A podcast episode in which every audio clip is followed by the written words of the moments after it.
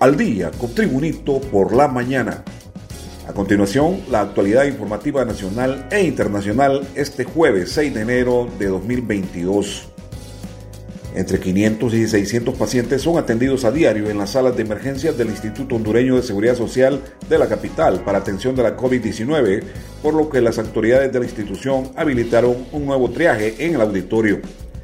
El transcurso de ayer miércoles, los pasillos del área de emergencia y el auditorio se habían repletos de pacientes con mascarillas en busca de una consulta médica. La portavoz del Seguro Social, Ana de Parrientos, manifestó que se abrieron los puntos de triaje en las clínicas periféricas para poder descongestionar un poco el hospital de especialidades, porque tenemos lleno aún con la habilitación. Más noticias nacionales con Tribunito por la mañana. La esperanza de encontrar con vida a Angie Samantha Peña Melgares, de 22 años, desaparecida en Roatán, Islas de la Bahía, no la pierden sus parientes, principalmente su conmocionado padre, Walter Peña, quien ayer estimó que su hija está con vida, en calidad de raptada y en tierra firme. La aseveración la hizo mediante una entrevista a través de la radiocadena Voces, en la cual el acongojado padre contó que tras cinco días de búsqueda marítima, mayormente con labores de buceo, no han encontrado la moto acuática y ni una prenda, absolutamente nada, y eso nos parece muy raro. Indicó que muchas personas han realizado las actividades de buceo en las zonas de los arrecifes coralinos para ver si ella, Angie Samantha, tuvo algún accidente, para encontrar sumergimiento o el cadáver de mi hija, o la moto acuática y todo el buceo que se ha hecho, nos da como resultado nada.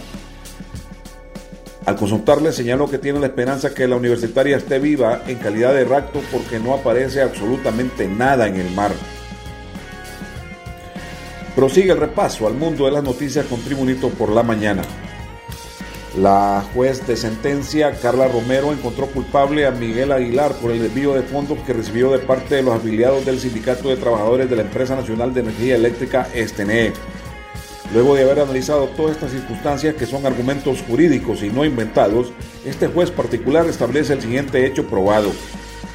Entre las fechas 13 de septiembre del año 2016 y el mes de febrero de 2017, el señor Miguel Arturo Aguilar, manteniendo su condición de presidente del Sindicato de los Trabajadores de la Empresa de Energía Eléctrica de Honduras, en forma conjunta con los demás miembros de la Junta Directiva que tenían firma autorizada, recibió la cantidad de 6.129.544 lempiras con 64 centavos en concepto de los trabajadores de dicha institución, sin que se pudiese establecer en qué forma fueron administrados los mismos en favor de sus miembros, dice el escrito de la sentencia de la jueza Carla Romero. Seguimos la actualización informativa con Tribunito por la mañana. El traspaso del mando presidencial de la mandataria electa Xiomara Castro de Celaya contará con la presencia de diferentes artistas nacionales e internacionales, entre ellos los grupos Guaraguao y Aviala de Venezuela, que están confirmados su presencia en tan esperado evento nacional. Asimismo, presenciarán y posiblemente pondrán a bailar a todos los presentes los cantantes René Pérez, conocido por su nombre artístico como Residente, y Pavel Elías Núñez Ramírez, mejor conocido como Pavel Núñez, cantante y compositor de música pop de República Dominicana. Continuamos con las noticias en Tribunito por la mañana. Para el diputado electo Hugo Noé Pino, las más de 30 comisiones interventoras vigentes en el gobierno se han usado para sustituir a gerentes y directores, por lo que se tiene que hacer es nombrar funcionarios eficientes y transparentes. La figura de las interventoras son un recurso excepcional dentro de la administración pública, sin embargo, en el gobierno saliente la han utilizado para sustituir gerentes o directores de las instituciones intervenidas y no será realmente una costumbre de parte del nuevo gobierno, indicó Hugo Noé Pino. Lo que se tiene que hacer para una administración pública eficiente y honrada es nombrar al ministro o al director donde se considere que van a hacer una labor eficiente y transparente precisó Hugo Noé Pino, diputado electo al Congreso Nacional por el Partido Libertad y Refundación Libre. Más noticias con Tribunito por la mañana. Y en los deportes, después de tres semanas en su natal Colombia, el seleccionador de la... Vamos a grabar esta noticia de nuevo. Vamos a grabar esta noticia de nuevo a la cuenta de tres. Uno, dos, tres. En los deportes, después de tres semanas en su natal Colombia, el seleccionador hondureño, a la cuenta de tres esta noticia. En los deportes, después de tres semanas en su natal Colombia, el seleccionador de, el equipo de Honduras, el colombiano Hernán Darío Gómez, retorna al país para comenzar con los microciclos para el amistoso ante la selección de Colombia en Fort Lauderdale, Florida, Estados Unidos, y los partidos oficiales frente a Canadá, El Salvador y Estados Unidos. El profe llega hoy vía Medellín, Panamá, Palmerola para continuar con el trabajo que ha hecho en casa. La planeación del amistoso ante Colombia el 16 de enero y los tres juegos oficiales entre 27 de enero y 3 de febrero próximo, detalló Gerardo Ramos, director deportivo de la Bicolor.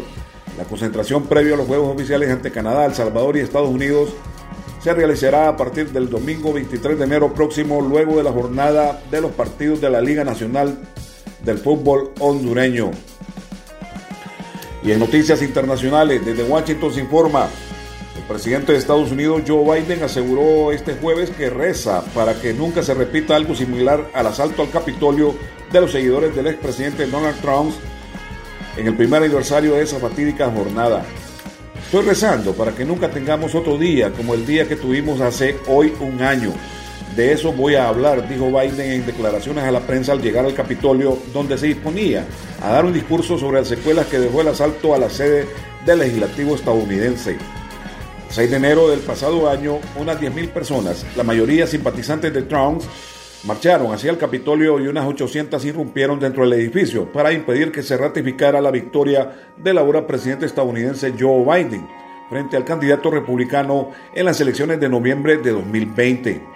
El expresidente, que se negó a aceptar su derrota contra Biden en las elecciones de 2020, dio un meeting ante sus seguidores justo antes del asalto en el que alentó a la multitud a marchar hacia el Capitolio y luchar para evitar que se certificara el resultado electoral que finalmente le dio el triunfo al demócrata Joe Biden. Y este ha sido el boletín de noticias de Tribunito por la mañana de este jueves 6 de enero de 2022. Gracias por tu atención. Tribunito por la mañana te invita a estar atento a su próximo boletín informativo.